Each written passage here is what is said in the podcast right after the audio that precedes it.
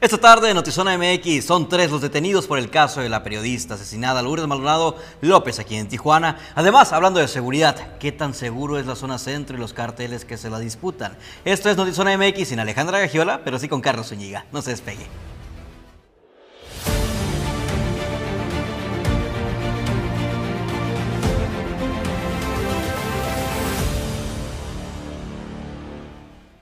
¿Qué tal? Muy buenas tardes, sean ustedes bienvenidos a una emisión más de Notizona MX. Ya es miércoles, ombligo de la semana y claro, le traemos la información más relevante desde Notizona MX para usted en cualquier parte del mundo, de la ciudad, del país que nos esté observando o escuchando. Le mandamos un fuerte abrazo a Alejandra Gagiola, quien no se encuentra presente el día de hoy. Ya en su regreso, ella les dará quizá la explicación de motivos, pero mientras tanto vámonos de lleno con la información porque el día de hoy despertamos con la noticia de que se hace justicia por parte de las autoridades, principalmente del gobierno federal en coordinación con el gobierno del estado de Baja California. Y es que le hablábamos al principio, en el mes de enero, que se cometían dos homicidios. Dos homicidios en el gremio periodístico. El primero contra Margarito Martínez Esquivel, en la colonia Camino Verde, y el otro contra Lourdes Maldonado López, también periodista. Sobre este caso, sobre este, ya hay tres detenidos.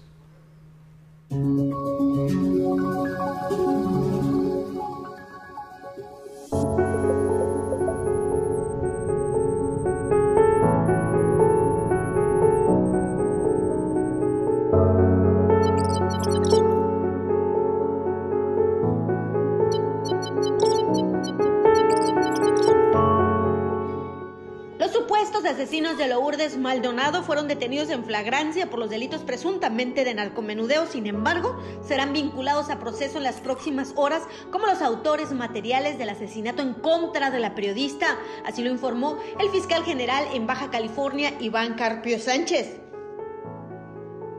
Las características propias de las circunstancias en las que fueron localizados estos sujetos en cuestión eh, son diversas. Eh, hay eh, la comisión de un delito flagrante, y desde luego que al advertirse que se trata de personas que pudieran tener relación con este caso concreto, es que se actúe en consecuencia.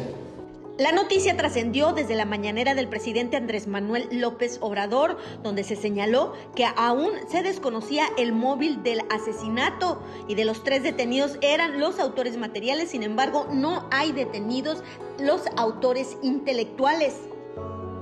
Estamos obligados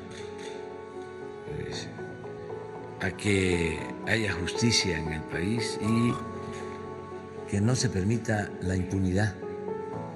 Entonces queremos eh, informarles de que ya se detuvieron a las personas que presuntamente asesinaron a la periodista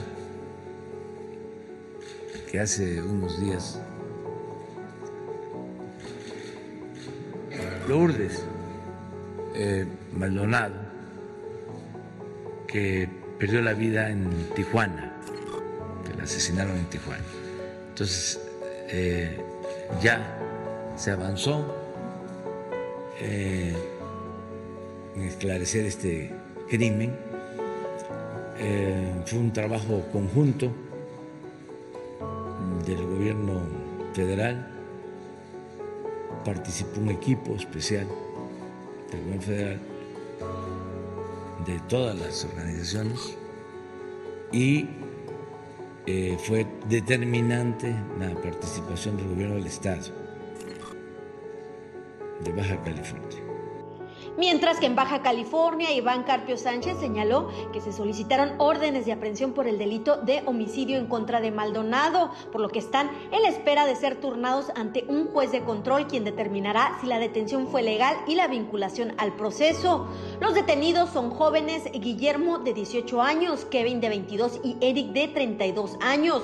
Uno de ellos cuenta con antecedentes penales. Eh, de los tres, uno sí tiene antecedente penal y los otros dos en algunos casos tienen registros de investigación.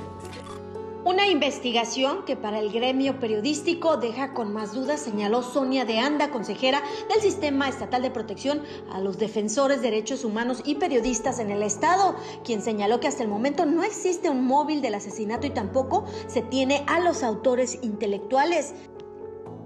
Pues, eh, pues ahora sí que tienen que dar los detalles. Ellos eh, lo veo muy hermético. Es un tema que realmente creo que a todos nos genera cierta frustración. Saber que hay tres detenidos, pero no tener claro el móvil de eh, quién aprovechó la coyuntura para matar a una compañera. Con imagen y edición de Tania Hernández informó para Notizona MX, redefiniendo la información. Ana Lilia Ramírez. También aquí para pedirle apoyo, ayuda y justicia laboral, porque hasta temo por mi vida.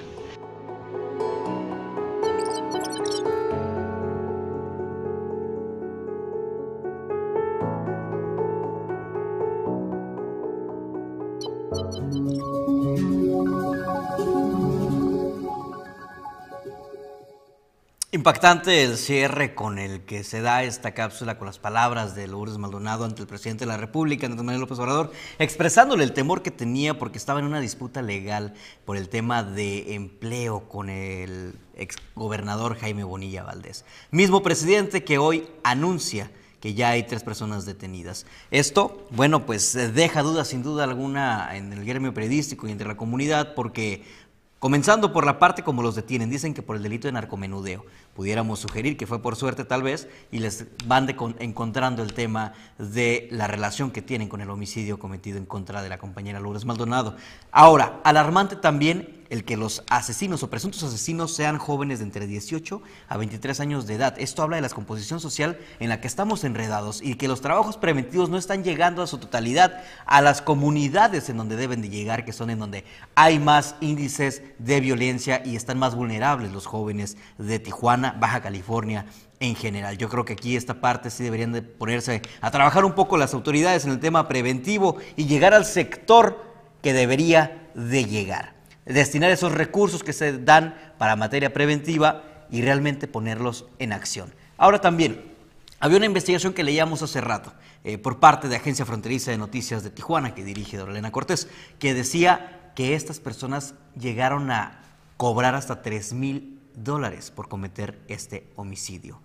Ojo, 3 mil dólares es lo que puede llegar a valer una vida en Tijuana algo que es realmente alarmante. Se identifica primero a la unidad de transporte público, que es el taxi libre utilizado para el móvil tan lamentable, según comentaba también eh, Punto Norte. Y bueno, pues ya las autoridades en su momento irán diciendo qué otros datos pueden revelar respecto a esta situación. ¿Qué ¿Cómo se dan los hechos? ¿Por qué se dan los hechos? Todavía no se hace público. Esperemos la Fiscalía en su momento lo haga de conocimiento público. En esta ocasión fue el presidente de la República que muy temprana hora, a su tiempo y en sus pausas que usted veía, pues lo da a conocer a la población. Vamos a ver más adelante qué tanto nos pueden dar de detalles y claro, la conversación siempre con usted. ¿Qué opina usted en, tema de seguridad en lo general aquí en la ciudad de Tijuana? Quisiéramos leerlos, quisiéramos compartir y comentar con usted. Y bueno, pues en, otro, en, otro, en, otras en otra información tenemos datos por parte de Protección Civil, porque resulta y resalta que en esta, esta semana será una condición santana y será bastante cálida. Dice Protección Civil que habrá bajos niveles de humedad y noches frías y periodos de vientos hasta el fin de semana. de. Sin embargo, las temperaturas máximas se incrementarán de forma significativa entre hoy miércoles y el día de mañana jueves, llegando hasta los 30 grados centígrados. Adicionalmente a esto, los vientos provenientes del este más intensos esperan para el día jueves, por lo cual se emite eh, es posible que se emita algún aviso de advertencia meteorológico desde esta tarde. Es la información que tiene Protección Civil Municipal y estaremos, claro, informándole debidamente desde Zona MX. Las noticias en breve, Notizona MX, Super Muñeco, legendario luchador mexicano y uno de los más queridos por los aficionados, murió este miércoles a sus 59 años de edad por posibles dificultades en su recuperación del COVID-19, así lo confirman las empresas de lucha libre con las que colaboraba. El presidente Andrés Manuel López Obrador anunció una pausa en relaciones diplomáticas con el gobierno de España, argumentando que autoridades y empresas ibéricas se quedaron acostumbrados al contubernio y la promiscuidad económica y política que tenían con sus antecesores. La vacunación contra el COVID-19 para personas de 30 años y más iniciará en Tijuana el jueves 10 de febrero, así lo informó el secretario de Salud, Adrián Medina Amarillas. Hoteles registran un 55% de ocupación reservada para este fin de semana en Tijuana. Con ese flujo de visitantes podrían generar una derrama de 4.5 millones de dólares entre el domingo del Super Bowl y el lunes de San Valentín. Así lo estimó el presidente del Comité de Turismo y Convenciones, Arturo Gutiérrez. Ya estamos adentrados en el tema de seguridad y una de las zonas que tanto preocupa, se los mencionábamos hace un mes aproximadamente, cuando se hacía un listado de las colonias más vulnerables de Tijuana, se encuentra en la zona centro. Y precisamente nos lanzamos a hacer esta investigación.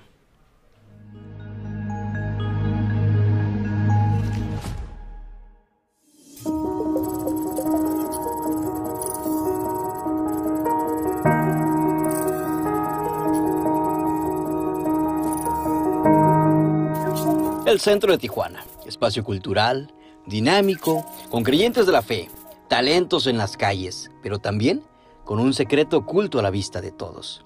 Violencia, inseguridad, son una constante que viene aumentando en los últimos meses en esta demarcación del municipio, en donde los juegos de azar y el turismo sexual son un sustento económico. Este hotel, Hotel Heredia, un masculino de 40 años de edad fue agredido por disparos de armas. La zona norte se encuentra dentro de la delegación zona centro y aquí se disputan la trata de personas entre el cártel de Jalisco y cártel de Sinaloa, de acuerdo a una investigación de la agencia española EFE realizada en febrero de 2021. La agencia EFE en febrero del año pasado publicó el reportaje Tijuana, una ciudad aterrorizada por las disputas entre los carteles.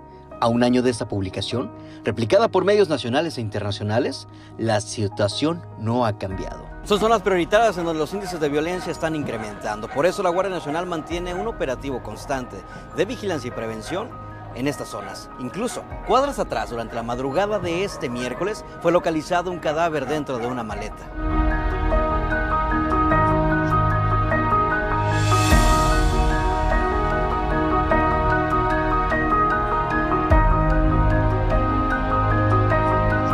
Pero no solamente es la trata de personas lo que está en la mesa de seguridad de Baja California, sino también el tema de narcomenudeo y máquinas tragamonedas son unas variantes de un conflicto social que se extiende en la delegación centro, es decir, a colonias como Herrera, Castillo, Independencia, Altamira, entre otras.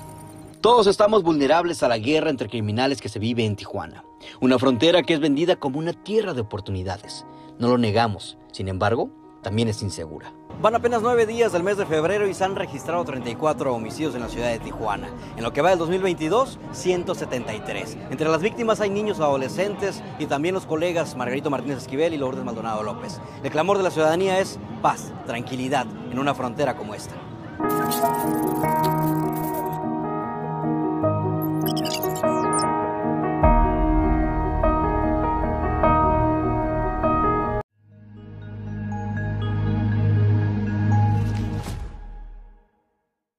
Quisiéramos agradecer desde este espacio informativo a los elementos de la Guardia Nacional que nos permitieron acompañarlos en parte de un operativo que estaban realizando en la Delegación Centro, particularmente en la zona norte, en donde les platicábamos, es una zona conflictiva por el tema del, turismo sexual, por el tema de las máquinas tragamonedas, los puntos de venta de droga al menudeo y bueno, vaya usted a saber qué tanto también sepan las autoridades si no nos han hecho público.